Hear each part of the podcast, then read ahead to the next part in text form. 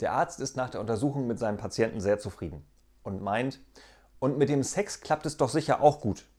Antwortet der Patient, na, so dreimal in der Woche geht's schon. Darauf der Arzt, was? Bei Ihrer Konstitution, da müsste es aber dreimal am Tag gehen. Patient, äh, ich tue ja mein Bestes, aber als katholischer Priester auf dem Land ist das nicht so einfach.